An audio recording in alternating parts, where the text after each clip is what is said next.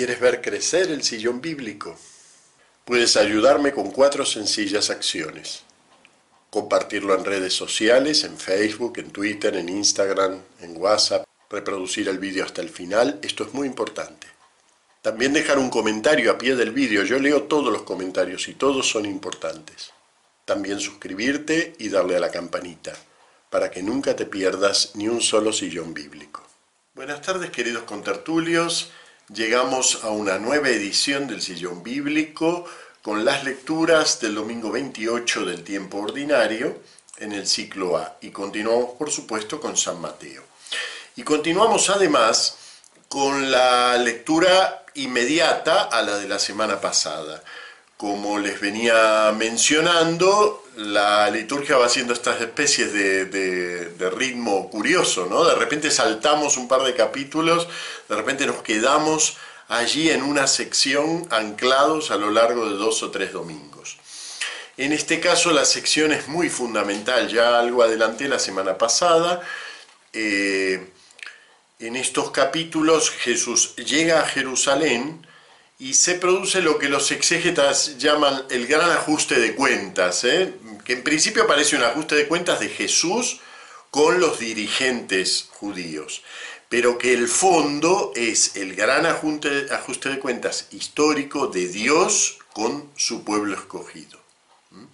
Es decir, aquel pueblo destinado a testimoniarlo y hacerlo presente en el mundo y que en lugar de eso, como lo acusará una y otra vez Jesús, eh, mata a los profetas, apalea a los que le son enviados, los rechaza, eh, en fin, el gran ajuste de cuentas que explica el fondo de lo que va a suceder, que es la cruz. Bien, ese gran ajuste de cuentas se desenvuelve en distintos acontecimientos que San Mateo ha conseguido ordenar en un conjunto muy, muy, muy abigarrado. Por eso la liturgia se detiene, a pesar de que no leemos toda esta sección, pero se detiene mucho en esto. Eh, primero, algo que no hemos leído, que son los tres eh, signos proféticos que hace Jesús. Este, la, entrada en, la entrada mesiánica en Jerusalén, la limpieza del templo, la purificación del templo y la maldición de la higuera estéril, ¿eh? como símbolo de la esterilidad de Israel. Luego tres parábolas de juicio parábolas muy distintas que las que hemos leído en la sección parabólica del capítulo 13, que aquellas nos hablaban del misterio del reino. Acá son parábolas de juicio dirigidas a expresar ese juicio de Dios sobre su pueblo.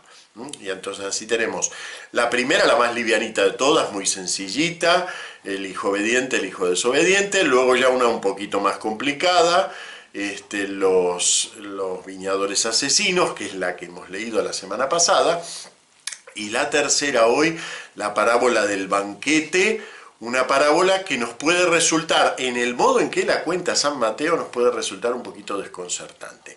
La liturgia, de todos modos, hoy nos da dos opciones de lectura para el Evangelio.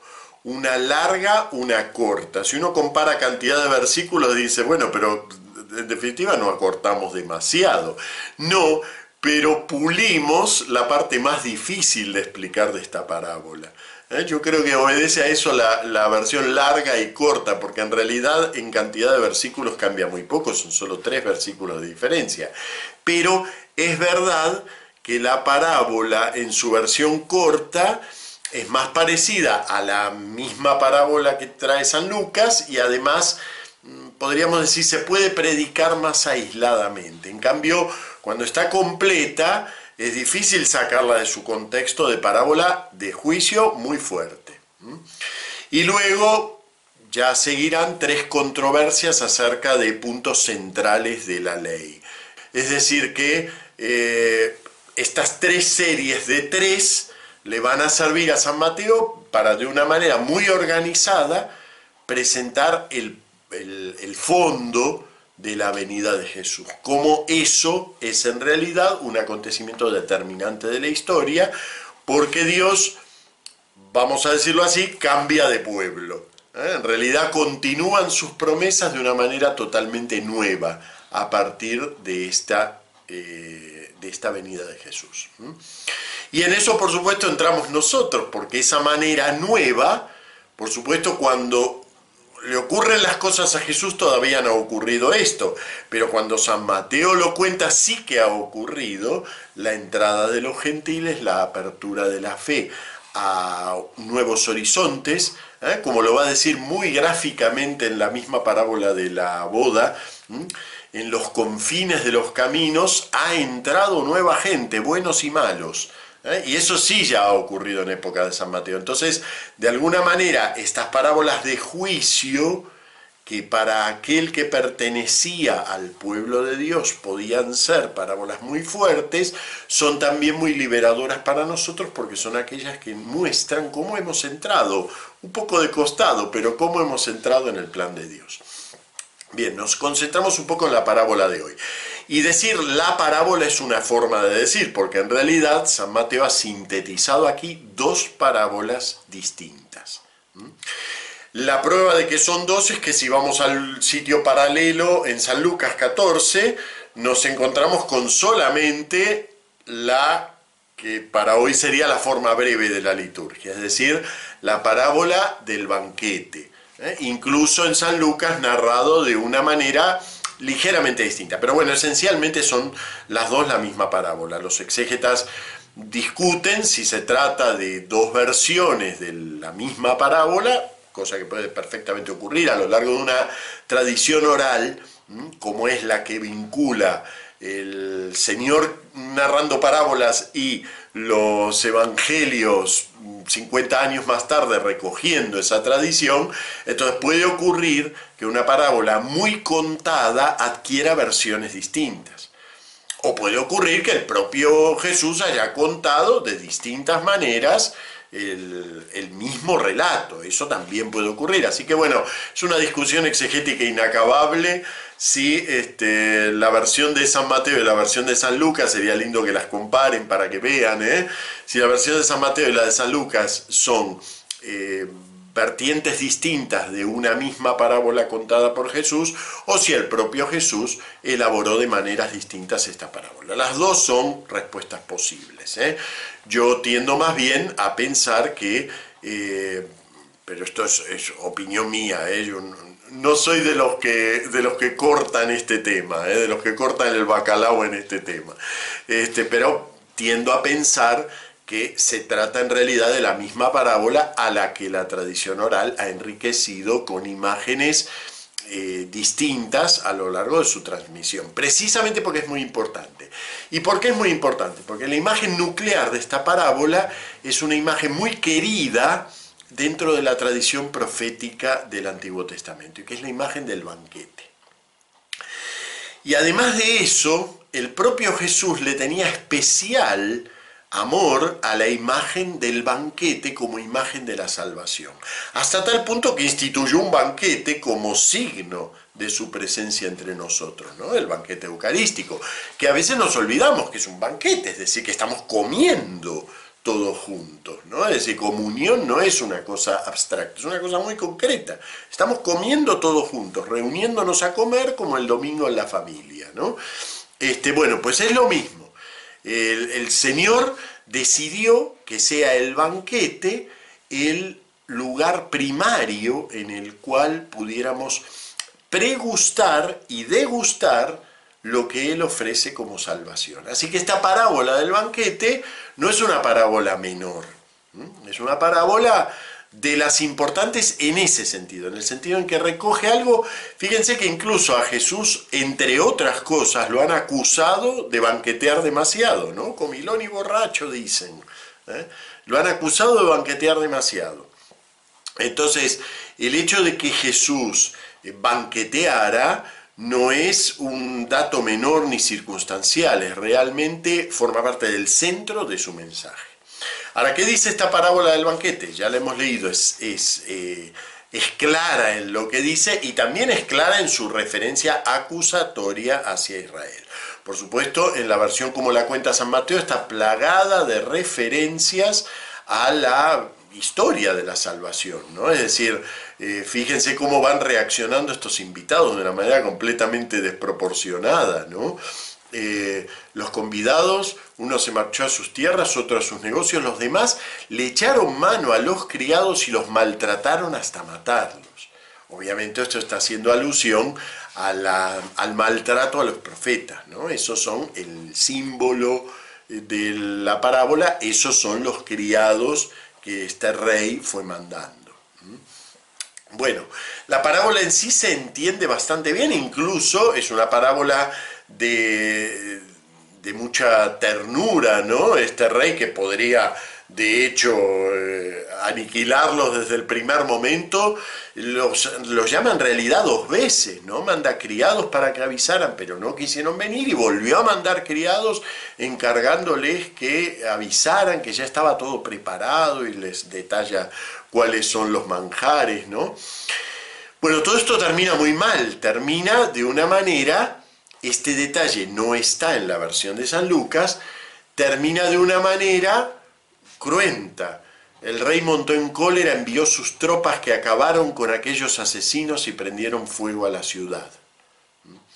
Eh, parece bastante evidente que este desarrollo, que es exclusivo de San Mateo, en realidad es un desarrollo posterior a Jesús, ¿no? Está haciendo alusión en concreto a la caída de Jerusalén en el año 70.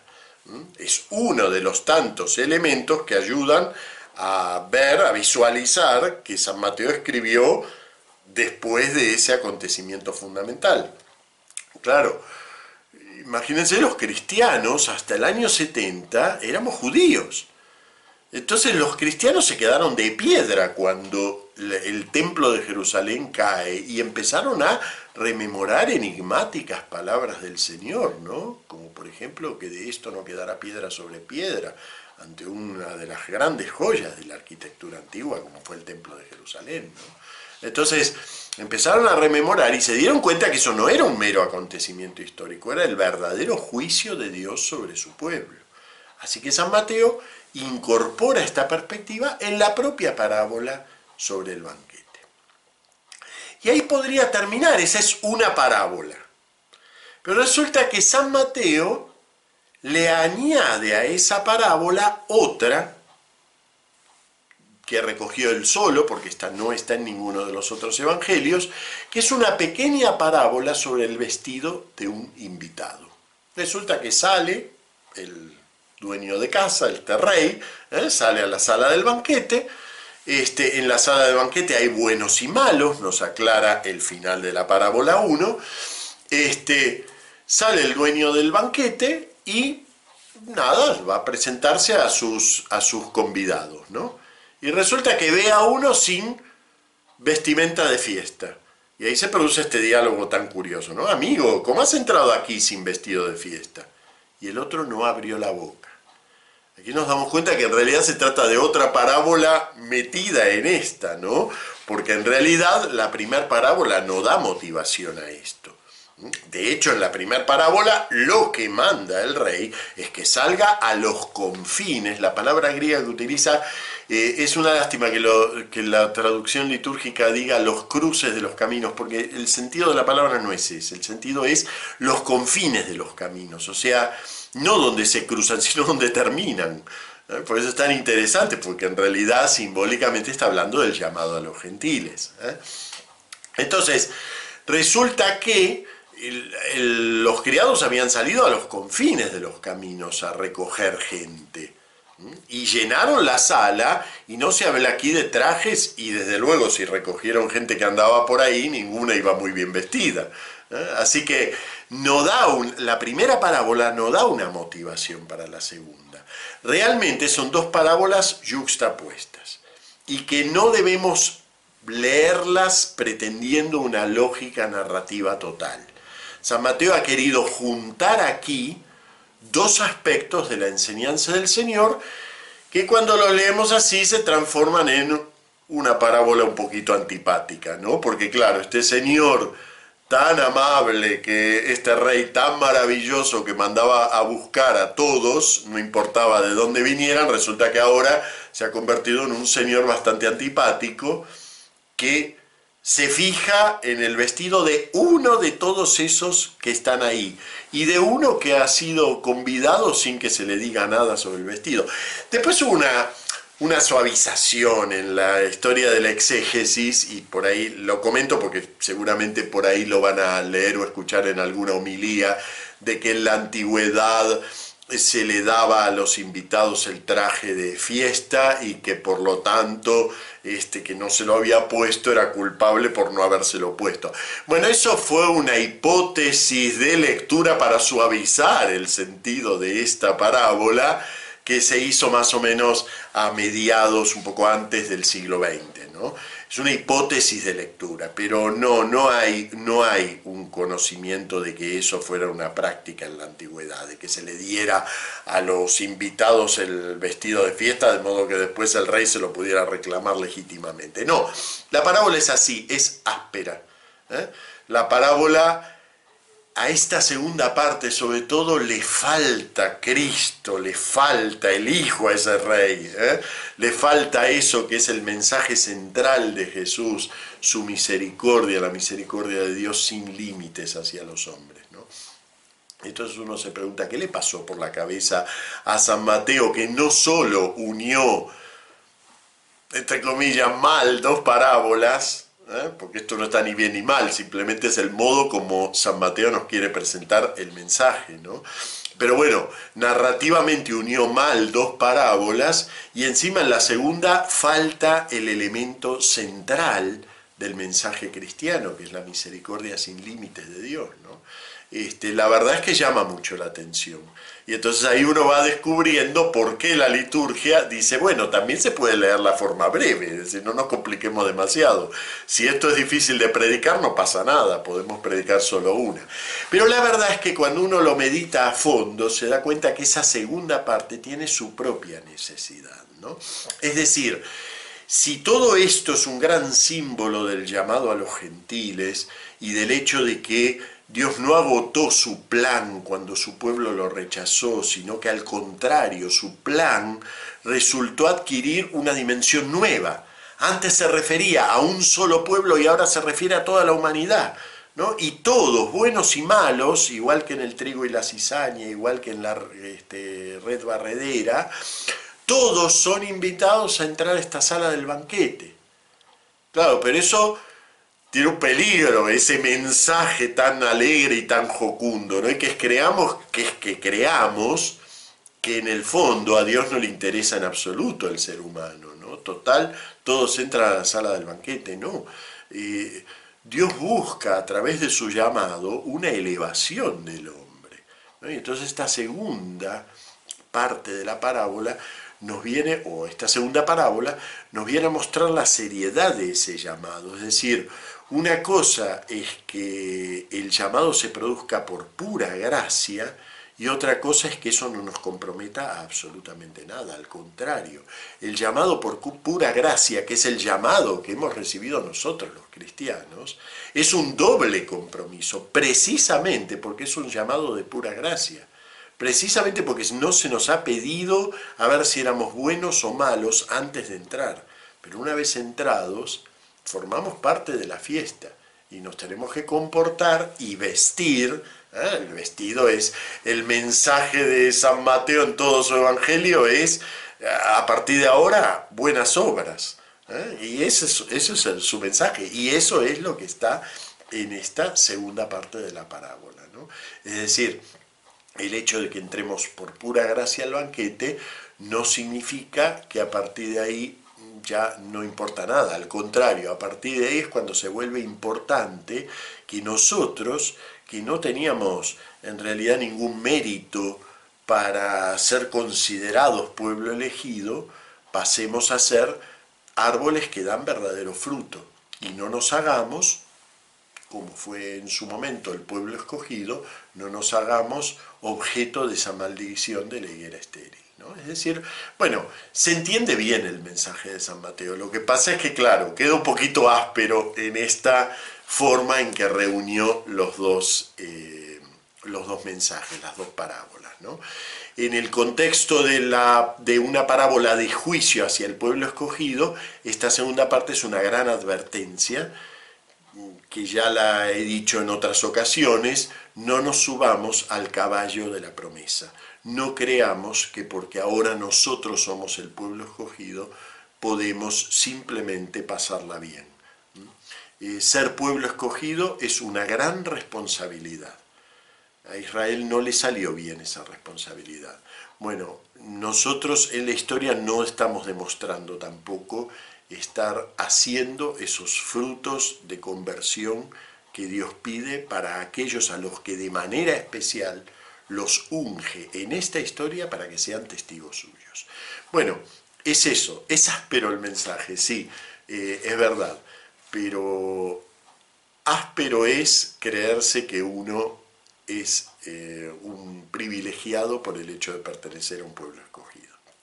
Bueno, muchas gracias. Nos vemos la semana que viene.